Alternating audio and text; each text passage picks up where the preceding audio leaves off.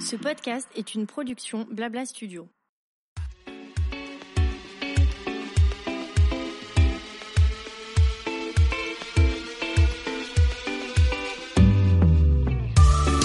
Bonjour à toutes et à tous et bienvenue dans mon émission Julia Donoton. Après avoir créé une agence de communication, l'agent chez Julia, j'ai décidé il y a presque deux ans de me lancer dans une nouvelle aventure passionnante, ma propre émission de podcast.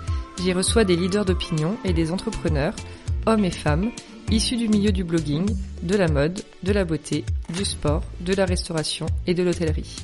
Mon ambition, vous proposer des conversations inspirantes et inspirées pour qu'après l'écoute d'un épisode, vous soyez vous aussi ultra motivé pour réaliser vos projets. C'est parti pour une nouvelle conversation sur Julia Donne le ton.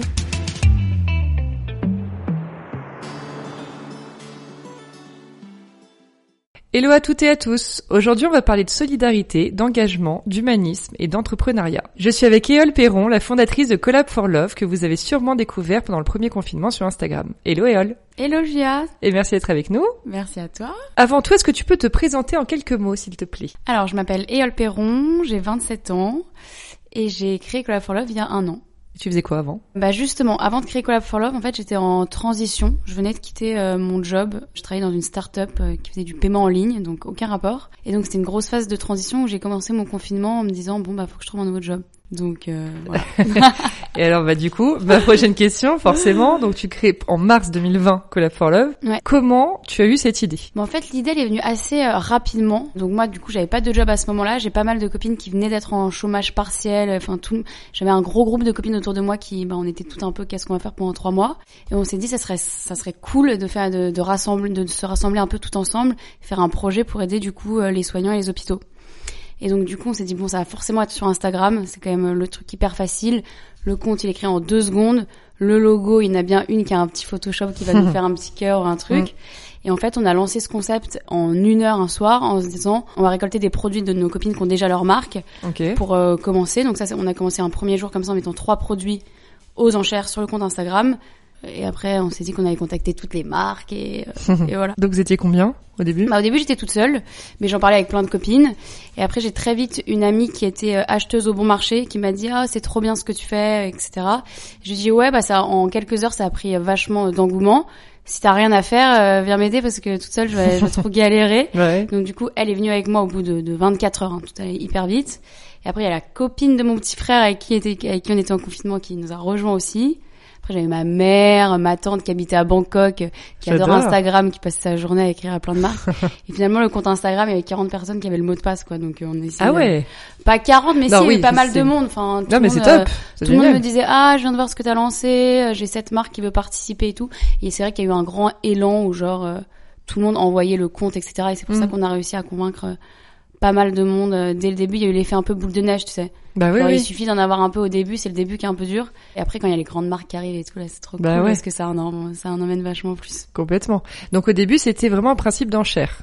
Donc Ouais. chaque jour, En fait, chaque jour, on, on avait des règles. On se disait tous les jours, on va mettre trois lots et les gens vont en fait participer en mettant un commentaire sous le post. Mhm. Et au bout de 24 heures, celui qui a l'enchère la plus haute, il récupère le lot et donc il va directement sur la site de la fondation. Euh, donc on avait choisi de soutenir la fondation de la PHP et ensuite on le met en contact avec la marque pour recevoir son lot. Et donc au début l'objectif c'était 10 000 euros, donc Mhm. on l'a très vite atteint et après on s'est dit bon allez on va sky euh, sky is the limit, objectif 100 000 euros et donc du coup à la fin on postait 12 lots par jour, 7 jours sur 7 donc ça faisait quand même énormément de de boulot, mais c'était le seul moyen de d'arriver à 100 000 euros parce qu'on on récoltait quand même ça un peu à la mano. C'est-à-dire que bah c'était oui, des lots. T'entends, mais des- on voulait que tout le monde participe un petit peu, donc il pouvait avoir des lots. On a eu des lots entre euh, 10 euros et 6 000 euros. Ouais, est-ce que j'allais te demander s'il y avait un minimum Bah, on essayait à la fin de mettre des lots. Quand on nous envoyait des lots à 500 euros, on était contente parce que franchement, c'était le même travail pour 500 euros que 10 euros. Bah oui. Mais d'un côté, on se disait si on met que des trucs à 500 euros, très vite, on va avoir que, euh, enfin, il y a pas mal de gens qui vont pas pouvoir participer. Donc euh, c'était assez varié et euh, du coup, il fallait en mettre beaucoup pour qu'on puisse Bah atteindre oui. une somme, quoi. Et pour convaincre les marques, c'était pas du coup trop compliqué, j'imagine. Non, bah pour les marques c'était quand même assez euh, un produit à donner, c'était Oui. quand même très euh, très facile entre guillemets. Après on essayait un peu de négocier le produit un peu cool. Tout le monde donnait toujours son produit le plus sympa et un peu le plus cher et tout pour bien contribuer. Et quand il y en avait une qui voulait nous donner genre sa paire de chaussures qu'elle a pas vendue il y a 10 ans, on était genre bon, euh, soit tu fais un effort, soit non merci. Bah ouais, j'avoue. Mais non, toutes les marques nous donnaient euh, des produits de ouf. Et comment vous les choisissez ces lots? Ça peut être enfin, n'importe, enfin ça peut être de l'hôtellerie. Euh... Ouais, alors c'était hyper varié, la ouais. mode, ça la pouvait beauté. être euh, hôtellerie, beauté, ça pouvait être des célébrités. On a réussi à avoir Zidane, Tony Mmh. Parker, Lucini. Alors Lucini, ça c'était un travail de longue haleine. C'est genre une copine de copine de ma mère qui m'avait dit j'ai son numéro, tu peux lui écrire, mais genre c'est pas moi qui t'ai donné son numéro quoi. Ah ouais. Donc, Donc, je l'écris dis- directement? Ouais, je me suis dit je vais pas l'appeler parce que c'est quand même méga intrusif de dire genre Oui. hello Lucini, euh, est-ce Bah, que c'est possible de voilà, en plus trop gênant. Hmm. Du coup j'ai envoyé un petit texto et là il me rappelle direct et là j'ai trop peur. Enfin je suis un peu gênée quoi. Surtout que Lucini il aime bien qu'on parle bien français et tout. Enfin, Oui. faut- Et moi j'ai tendance à met mettre des petits quoi, genre un petit mot anglais et tout. Et donc euh, il me reprend d'ailleurs sur mon français pendant le truc. Mais non. Ouais. Mais trop gentil, il me dit alors raconte ton projet, qu'est-ce que tu fais dans la vie et tout. Donc on a parlé pendant hyper longtemps. Et après il m'a dit contacte ma femme et euh, on voit ce qu'on peut faire. Donc je contacte la, sa femme. Pas de réponse, je le relance un peu, pas de réponse. Je me dis bon, je vais pas le harceler non Oui. plus. Et fin août, là on avait arrêté notre collecte pour la fondation de la PHP. On aidait une asso qui s'appelle Impact Lebanon qui aidait euh, différentes associations en fait pendant les explosions au Liban. Et donc là je me dis bon, je vais rappeler Lucini. Et là il m'a dit ah je suis trop désolée et tout. Et donc là il a participé pour le Liban. Canon. Et Ouais. c'était quoi? Il fallait, tu gagnais un moment avec lui? C'était euh, deux places pour son spectacle et Ah. rencontre dans la loge. Ok. D'ailleurs, au téléphone, il me disait, ouais, pour faire monter les enchères, euh, faut dire qu'on a- j'offre une nuit torride avec moi. Putain, ça fait trop marrant de faire ça. Mais non, on a dit, euh, ouais, un petit verre avec Lucini après, trop sympa. Trop. Mais vraiment- ouais, du coup, il y avait pas mal de lots cool. hyper différents. Il pouvait avoir des petits artistes qui sortaient d'école et qui faisaient une petite illustration personnalisée. euh, Ça pouvait être des spas, ça pouvait être un cours de je sais pas quoi. euh, Enfin, tout ce qui peut, tout ce qui pouvait valoir de l'argent, quoi. Oui, Voilà. ça. Et du coup, donc cet objectif de 100 000 est atteint au bout de combien de temps? Il est atteint. Bah, franchement, on a créé le compte Instagram, euh, genre le lendemain du confinement. Ouais. Et on voulait atteindre les 100 000 le jour du, c'était, c'était le 11 mai, je pense, Du déconfinement. du déconfinement. Et je crois qu'on l'a atteint le 10 mai ou un truc comme ça. Génial. Ah ouais, c'était vraiment la course à la fin. On était à Oh. personne à un lot à 2000 euros, là. Mais ouais, il a été atteint euh, juste à la levée du confinement. Bah bravo, hein. franchement, c'est fou quand il pense. Ouais, c'est cool. T'es arrivé, c'est, on est confiné, t'es toute seule. Bon, c'était pas- peut-être pas toute seule chez toi, mais genre t'es Ouais. là face à toi-même. Qu'est-ce que je vais faire de ma vie? Et Ouais. là, t'as une idée et t'as quand même levé 100 000 euros Ouais, ouais, que t'as c'était inversé une association. Pour... Mm. Enfin, c'est, c'est fou. Bah, en fait, ce qui était assez incroyable, c'est de l'avoir fait sans structure. Bah c'est ça en plus. Sans, euh, en fait, euh, afin de le, lan- de le lancer hyper rapidement, il y avait pas, on n'avait pas le temps de leur créer une structure, un compte en banque, déposer un truc, enfin. Donc du coup, ce qui a été Et puis c'était pas possible, tout était fermé en plus, donc. euh, Ouais, en plus ça aurait été un peu galère, voulu, je pense. mm. Mais le fait d'avoir fait sans structure avec juste un compte Instagram, Mm. ça nous a permis d'être hyper rapide, hyper agile. Enfin, il y a des marques comme H&M, enfin qui sont des énormes marques, ouais. qui ont quand même communiqué sur leur sur Twitter, sur Facebook, et- etc. sur une initiative. Enfin, si j'avais voulu être un gangster et genre euh, voilà, Mm. j'aurais pu le faire quoi. Bah oui, oui. Mais du coup, bon, après quand il y a tout le monde, il y a Facebook qui nous a certifié le compte Instagram. Mhm. Ça, ça nous a quand même donné une bonne crédibilité, je pense. Et la presse a pas mal parlé de nous et tout, donc je pense que les marques, elles, se sont un peu référées à ça, mais c'est vrai que ouais, on n'avait pas de structure, pas de compte en banque, pas de statut, rien. Et il y a 1500 structures qui, elles, ont communiqué euh, sur le fait qu'ils s'associent à nous euh, vraiment publiquement. En plus, les marques qui participaient, Bah oui, elles oui. en parlaient vachement. Euh, donc ça, c'est quand même la petite histoire qui est assez marrante dans le projet. Mm. C'est que, voilà. Et t'as dû quand même, à un moment donné, il a créé cette structure, j'imagine. Ouais, Et bah, c'est quoi, c'est une association? Non, c'est une, enfin, ça a été rien jusqu'à il y a encore euh, deux trois mois. Et maintenant, c'est une société, enfin avec le nouveau concept, parce que Mhm. donc du coup, euh, Oui, on va en parler dans quelques minutes. Donc du coup, là, je parle de la structure. Pas de structure pendant qu'il y avait les ventes aux enchères. Et à la fin des ventes aux enchères, avec Julia, du coup, qui était avec moi de- au début du projet, on s'est dit qu'est-ce qu'on peut faire pour faire durer ce projet? On sait qu'il y a un engouement énorme autour du truc. Toutes les marques veulent participer. La presse a vachement de parler de nous. Tous ceux qui ont participé trouvent ça cool. Il faut qu'on essaye de trouver une vie un peu euh, à ce projet, mais euh, un peu euh, rentable aussi financièrement entre guillemets, parce que là, on travaille tout euh, gratuitement, Oui, c'est ça. bénévolement, et sans ça, un projet à la fin, il y a quand même des coûts. Enfin, nous, il nous a quand même, même s'il n'y a pas de structure et tout, de temps, il faut, il, enfin, il faut, il faut un peu d'argent pour faire tourner un truc. Et surtout, sans ça, on voulait se dire comment on peut arriver à des sommets un peu, euh, enfin, une croissance de récolte euh, qui est cool, parce que là, en fait, comme c'était sur Instagram, qu'il n'y avait pas de logistique et que c'était que des lots, il y avait genre un lot, un gagnant. Donc on récoltait en moyenne 50 000 euros par mois. Mais on n'aurait jamais pu gagner vachement plus que 50 000 euros par mois. Enfin, Mm. récolter plus que 50 000 euros par mois. À moins de poster 150 marques par jour sur le Oui, compte bah. Instagram. Mm. Ce qui est en plus hyper anxiogène pour les gens qui suivent le truc. Mm. Donc on savait que ce format-là, il avait ses limites. C'est-à-dire qu'à la fin, à mettre 12 lots par jour toute la vie, enfin, bon, c'était pas possible. Et on s'était rendu compte aussi que les marques, elles étaient capables de donner vachement plus. C'est-à-dire que Zadig, qui nous donnait un sac, ils nous l'ont dit plein de fois, on peut vous donner 50 sacs si vous voulez. Enfin, il y a des grosses marques. C'est comme H&M, ils avaient donné une super robe de leur collection éco-responsable. Pareil, H&M, ils pouvaient donner beaucoup plus. Clarins, enfin, il y avait des grosses marques derrière où on se disait, ces marques-là, maintenant qu'on est en contact avec elles, faut qu'on trouve un moyen de les faire participer, mais à plus grande échelle encore. Du coup, on s'était dit qu'on avait créé un site internet, un site de e-commerce en fait, où les marques allaient nous donner vachement plus de stock qu'on allait vendre sur le site internet. Et donc pour ça, il fallait créer une société. Donc on a créé une société. Et donc ça, euh, l'histoire du site internet, donc euh, je l'ai lancé seule cette fois. Julie, elle était repartie au bon marché avec des marques assez prestigieuses. En plus, on a eu RS dès le début et tout. Mais là, j'ai eu une erreur qui a été un peu euh, grosse erreur, c'est que je me suis dit que j'allais le lancer pareil seule, avec genre juste euh, Sybille qui était en stage avec moi. Et là, pour le coup, la dose de travail elle était genre gigantesque, le coût du Ouais, site internet. Mm. Donc je l'ai mis en pause et je me suis dit que j'allais réfléchir à un autre, euh, un autre concept D'accord. encore. Et ça, c'était Donc encore ça c'était 2020. en ouais c'était en 2020, c'était en septembre, octobre, novembre. En plus au moment où j'étais où le site ça nous prenait vraiment beaucoup de temps et à deux on voyait qu'on n'avait pas à gérer le truc, fallait Bah mettre oui, à jour le site tous les bah jours, oui, faire des communiqués de presse, enfin bref. On était euh, pas assez à deux donc je me suis dit j'allais mettre en pause et le reprendre un peu plus tard euh, Mhm. avec des moyens euh, pour que ça marche bien. En plus j'ai eu un petit souci genre perso de famille où genre j'avais là juste le site plus le truc. Enfin je me suis dit Ouais. pause pause pause. Donc pause de décembre à janvier. Et en janvier, je voulais le relancer mais avec une vraie équipe, euh, enfin un truc euh, pour que ça soit bien. Mhm.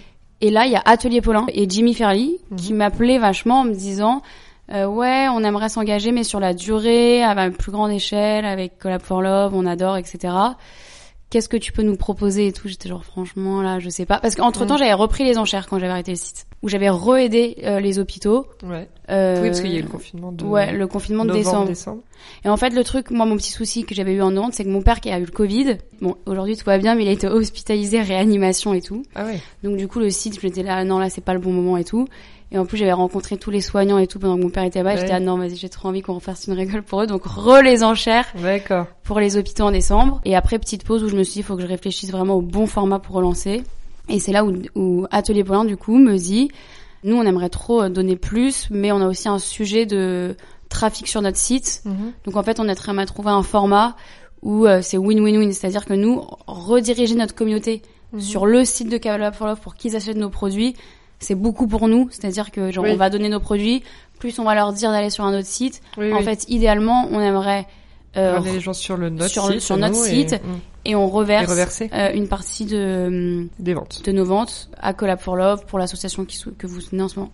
Ok. Donc voilà la nouvelle concept. voilà, c'est trop bien. Et du coup, tu choisis une association sur un mois et t'as X partenaires qui participent et, et c'est ça, hein, Alors sur un mois. alors en fait, C'est pas un euh, partenaire par mois. En fait, au début, on s'est dit on va proposer une association par mois. Donc par exemple, une marque comme Atelier Paulin, elle est hyper contente de présenter une association tous les mois différente à sa communauté. Oui.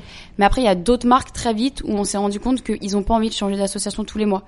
Par exemple, euh, Rossignol, la marque, euh, Mhm. une marque c'est pour de De ski de ski.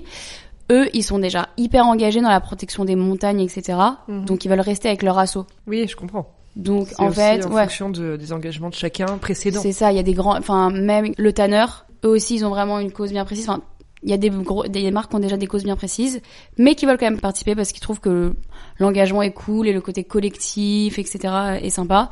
Donc du coup il y a d'autres marques qui vont rentrer dans le collectif de Collab for Love, mais avec leur propre association. Mais en fait ce qu'on leur demande à ces marques avant de pour rentrer dans le collectif entre guillemets, enfin non c'est c'est- c'est c'est pas entre guillemets d'ailleurs, c'est de reverser une fois par mois 10% de leur chiffre d'affaires en ligne à une association. Ok.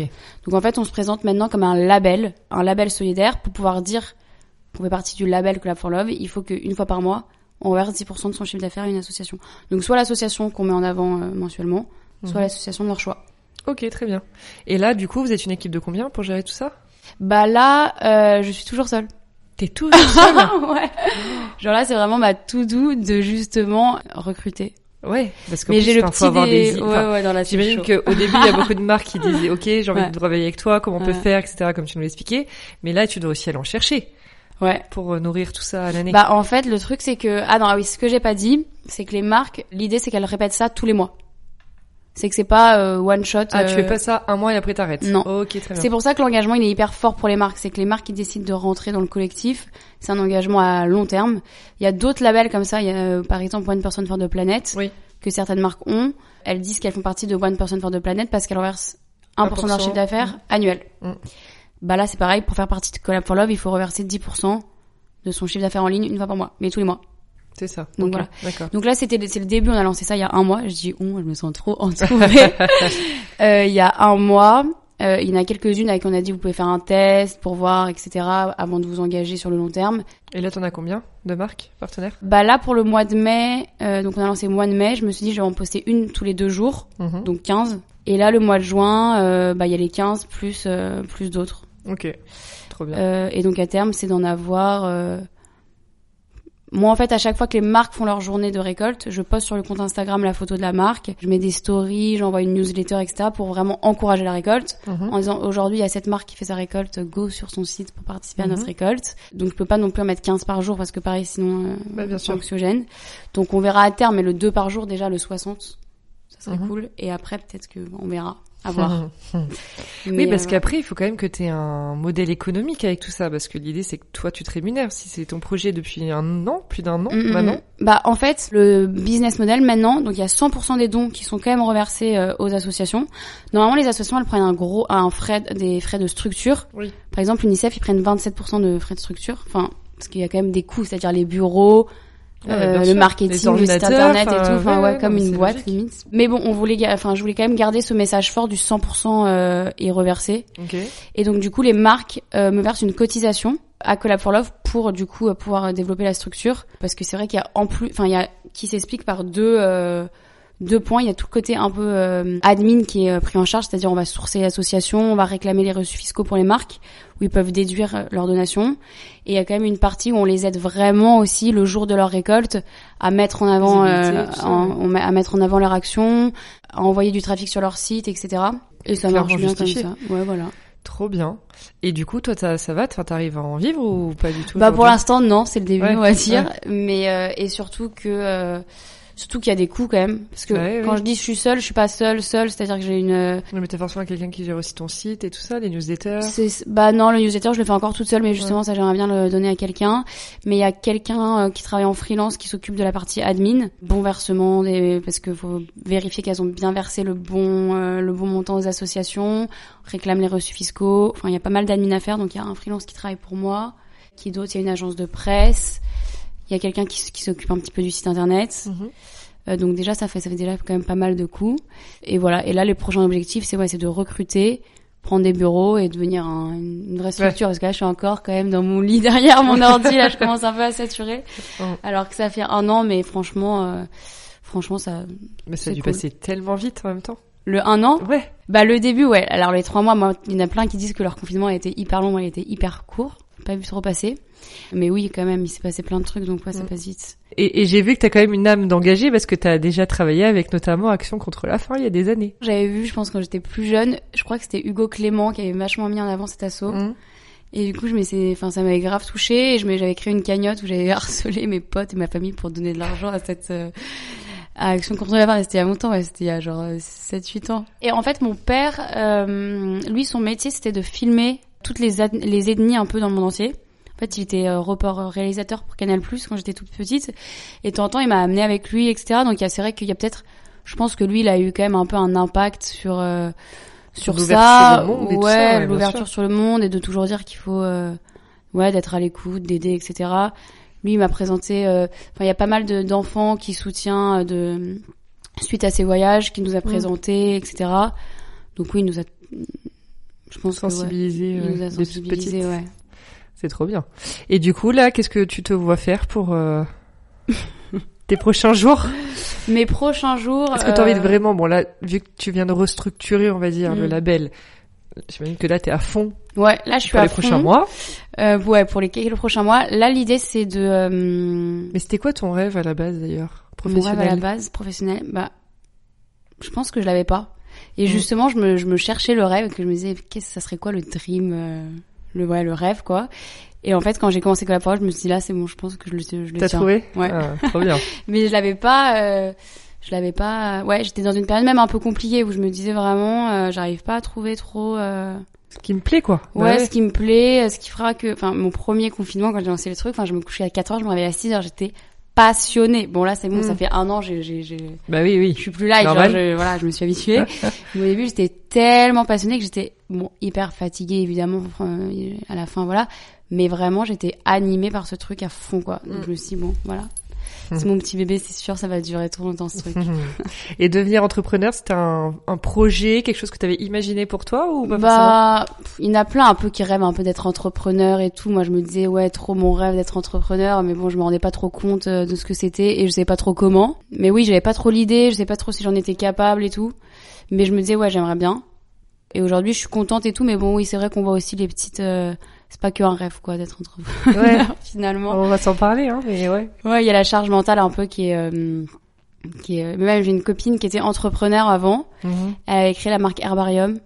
Ouais, je vois très bien. Et donc pareil, pendant deux ans, elle s'est donnée à fond, nuit et jour et tout. Et après, elle est retournée en, en freelance. Elle a dit de temps en temps, c'est quand même un peu cool de genre, Bah tu finis ouais. ta journée, genre... euh, T'as vraiment fini ta journée. Ouais, t'as vraiment fini ta journée, Ouais. c'est ça le truc. Ouais. Mais bon, comme dans tous les métiers, il y a des pour et des Oui, contre, bien sûr, bien sûr. Tu reviendrais pas dans le salariat. euh. Euh, Pour pour l'instant, non, mais pourquoi pas Pourquoi pas un jour Franchement, de temps en temps, je me demande. Franchement, ça dépend. Par exemple, je parle souvent à euh, euh, la Fondation des femmes, Céline, qui s'occupe, euh, enfin, toutes les Mhm. filles qui travaillent là-bas. Et c'est quand même un peu un entrepreneuriat. Enfin, elles me racontent souvent leur Ouais, bien collecte. Là, pour la journée de la femme, tout ce qu'elles ont fait, c'est-à-dire négocier des encarts publicitaires gratuitement, euh, Ah bah oui, oui. des idées et tout. Franchement, ça m'y, enfin, c'est, c'est, il y a une part aussi d'entrepreneuriat dans des jobs euh, où on est salarié aussi. Oui, clairement, bien sûr. Donc, euh... ouais, non, Mm. je sais pas, on verra. On va parler un peu plus de toi maintenant. Mm. Alors, j'aimerais bien que tu nous parles de ta notion du succès. Qu'est-ce que ça veut dire pour toi avoir du succès dans la vie?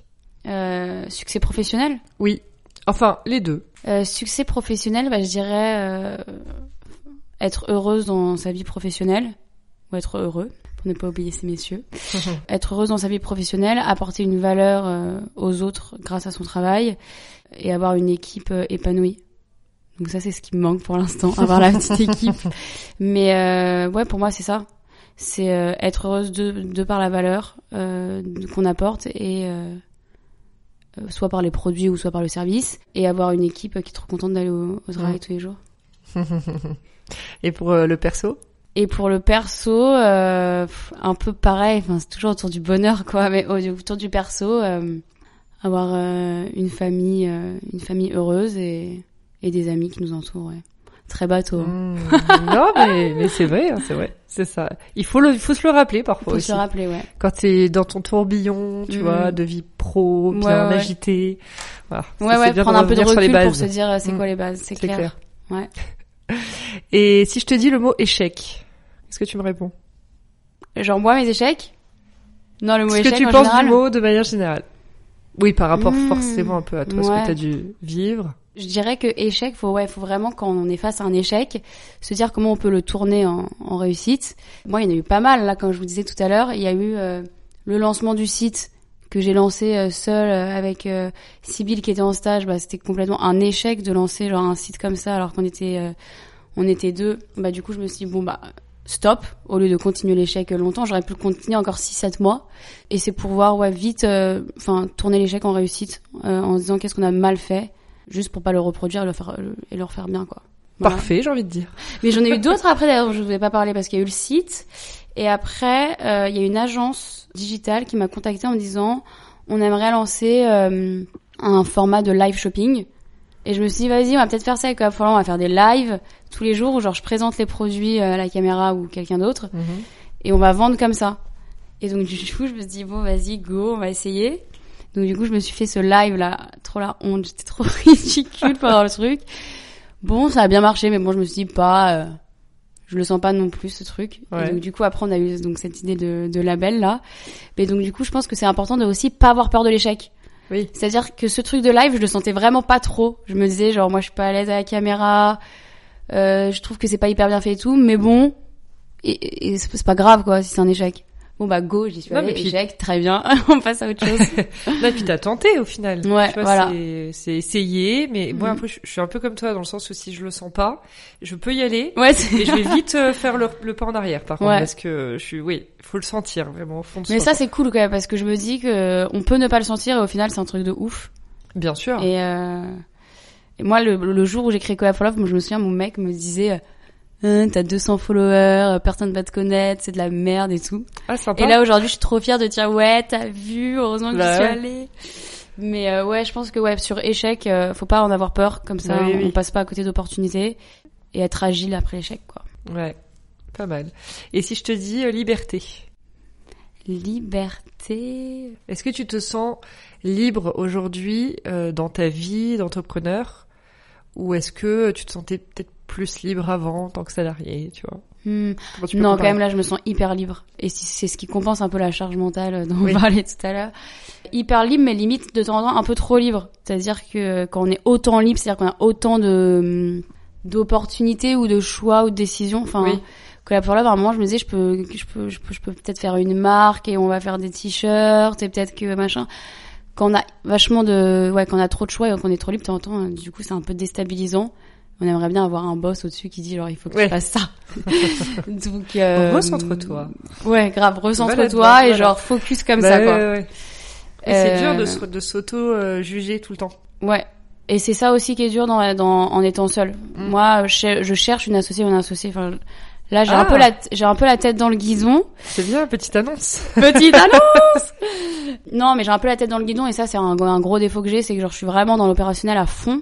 Et c'est un peu le, le, le début de Love, je pense, qui m'a marqué où je faisais tout à la mano, tout. Bah on était vraiment machin et, euh, et là faut que j'apprenne ouais à prendre du recul et me dire là il faut focus sur euh, ouais trouver une associée trouver des fonds sinon pour euh, pour pouvoir embaucher etc parce que là ouais peut-être dans le guidon Oui, ce serait quoi euh, C'est c'est quoi un peu les, les projets pour faire évoluer la structure? Ouais Tu vois, c'est une levée de fonds, j'imagine. ouais en fait là le, le, le, la prochaine étape ça va être vraiment la levée de fonds pour pouvoir embaucher des gens Donc il faut un associé qui soit quand même dans avec un aspect financier. euh ouais Que t'as peut-être moins toi. Plutôt, ouais. Bah après, euh, au début quand il y avait le site internet, je cherchais plutôt quelqu'un très digital, euh, e-commerce pour optimiser le site, etc. Là aujourd'hui, c'est vraiment un label, donc c'est vraiment une vitrine. Enfin, Mm, mm. donc du coup, c'est des skills un peu différents. Ça va être plutôt euh, euh, dans dans les recrutements, ça va être euh, une directrice artistique qui va s'occuper vraiment de l'Instagram pour que ça soit hyper joli, qu'on mette hyper bien en avant les marques qui font leurs récoltes, etc. Quelqu'un peut-être qui va s'occuper vraiment des associations, de, de toujours euh, dénicher une association trop bien qui vient d'être créée parce que on veut pas non plus proposer à nos marques partenaires que des associations hyper connues. L'idée aussi c'est de faire Mm. découvrir les plus, les plus petites assos. Et au quelqu'un ouais c'est beaucoup de la communication, de l'image et tout aujourd'hui. Enfin, Mm, C'est mm. vraiment mettre en avant les marques qui font leur récolte pour que le jour de leur récolte ça soit vraiment euh, ça, Oui, bien sûr, bien ça sûr. soit vraiment top. Mais euh, bon il y a du monde à recruter hein, Ouais. franchement là il y a Je veux dire, à qui on, euh, on peut t'envoyer euh, sa candidature où? Ah voilà vous pouvez m'écrire euh, sur le compte. Instagram de Collab for Love là franchement euh, avec Et grand même des marques, tu vois, qui auront envie de participer, on te parle sur Insta. Ouais, grave. Sur bien. Insta, en petit MP, hyper facile, franchement. Ah bah clairement. Nous, c'est ça qui nous a aidé au début, c'est qu'il y avait le fameux message. Je pense que d'ailleurs, les marques qui écouteront ce podcast, ils l'ont reçu, c'est sûr. Hum. On adorerait vous avoir dans l'initiative avec un petit cœur. On pouvait pas te faire de message personnalisé au début. Bah oui, oui. On l'a copié-collé à, je pense, mais 200 000 personnes, quoi. Bah ouais, ouais. Mais c'était ça, la, la folie d'Instagram, c'est qu'on peut contacter n'importe Bah qui. oui, bien sûr. Alors que les mails, LinkedIn et tout, c'est quand même une bonne, euh, Hum. mais Instagram, c'est cool pour ça. Et puis Même les journalistes et tout. Hum, bien sûr. Les journalistes, euh, avant de qu'elles répondent à un email, c'est compliqué, mais tu trouves une petite journaliste qui a son compte Instagram ouvert, Ouais, peut-être c'est euh, dit. peut-être qu'elle répond. Il y, a une, il y a une chance. ouais, il y a une chance. Trop bien. Et quel conseil tu donnerais à un entrepreneur qui se lance aujourd'hui euh, bah, dans l'humanitaire, dans voilà le solidaire? Qu'est-ce que tu pourrais lui conseiller? Hmm, Quelque chose que toi t'as vécu là depuis plus d'un an et que tu où tu te dis bon peut-être cette erreur j'aurais pu l'éviter donc tu Mm. vois en anticipant. Bah moi, on me demande souvent comment je fais pour euh, sourcer les associations. Il n'y a pas vraiment de règles, c'est en fait parler au maximum de gens en fait dans ce milieu-là, parce que déjà tout le monde se connaît un peu entre guillemets. Donc moi, par exemple, quand je trouve une association, j'appelle par exemple la Fondation des femmes. Je dis ah vous connaissez cet asso et très vite euh, Mm. on te dit si c'est une top asso euh, ou voilà. Donc je dirais de parler euh, de parler au maximum de gens. D'ailleurs, en plus dans ce milieu-là, ils adorent parler et tout euh, et raconter un peu leurs projets, mais un peu comme dans tous les milieux d'ailleurs. Mais quel conseil précis je pourrais donner euh, Mais en fait, pas plus que dans un autre milieu, je pense. Hein. Ça reste, euh, enfin, un boulot pas comme les autres, je vais dire, mais si tu regardes genre le Mm. day to day de euh, Céline de la Fondation des femmes avec euh, une autre euh, personne qui crée une marque, etc. euh, c'est toujours un peu les mêmes objectifs. Ouais, c'est faut, faut se faire connaître, faut sensibiliser, euh, faut avoir un bon service. Même eux, dans leur euh, dans leur espace de grands donateurs, faut qu'ils aient euh, un service hyper bien, et- etc. Mm. Donc, euh, ce serait les mêmes conseils que pour une autre une autre entreprise. Donc euh, bon là, il y en a plein. hein. Allez, un petit dernier. un petit euh, penser à des genre des conseils que genre je m'applique pas à moi-même que j'aimerais trop avoir Ah, bah, c'est-à-dire vas-y. être hyper rigoureux euh, hyper sérieuse hyper organisée Mm. non c'est trop pas moi donc du coup j'ai essayé de trouver un de mes qualités mais voilà être agile bon ça c'est pour les entrepreneurs surtout être agile moi c'est le Oui. c'est un peu le, la force entre guillemets que j'ai donc je suis pas rigoureuse je suis pas organisée tout ça mais je suis assez agile donc ça ça permet de tester pas mal de trucs De rebondir. et de rebondir et tout ça c'est quand même euh, c'est quand même bien d'être agile quand on est Mm. entrepreneur comme Clairement. ça ouais Clairement, on est d'accord. Euh, Qu'est-ce qu'on peut souhaiter là, Collab for Love? Qu'est-ce suite souhaiter à Collab for Love Euh, Bah, l'idée c'est que le- toutes les marques rejoignent le label Collab for Love. Non, franchement, c'est à toutes les marques qui décident de reverser Ah bah 10% ouais, ouais. de leur chiffre d'affaires en ligne une fois par mois. Je vais pas dire que c'est peu pour les marques parce que c'est quand même beaucoup, mais les consommateurs aujourd'hui sont tellement à la demande de ça qu'en plus c'est compensé d'une autre partie, c'est-à-dire que elles vont participer à des projets solidaires et d'entraide, etc. Et en même temps, elles vont recruter une nouvelle communauté ou elles vont faire Mm. plaisir à leur communauté qui vont être contents que les marques s'engagent comme ça. Donc que toutes les marques rejoignent Gap for Love et que tout le monde participe du coup euh, à ces récoltes euh, le jour J où les marques reversent. C'est ça. Hmm. Bon bah écoute. Bon, et une grande équipe aussi quand même. Là, le recrutement là, c'est quand même euh, le numéro un sur la to-do pour arriver aux, Bah oui oui. aux autres objectifs. C'est sûr. Voilà. Bon bah super. Merci beaucoup Eol. Merci à toi. Bon courage pour la suite. Je mettrai évidemment toutes les infos euh, sur Collab for Love en légende de l'épisode. Et, et donc go sur Instagram pour re- rentrer dans l'équipe. Voilà, merci pour ce petit épisode entretien recrutement. Voilà. Merci À beaucoup. très vite.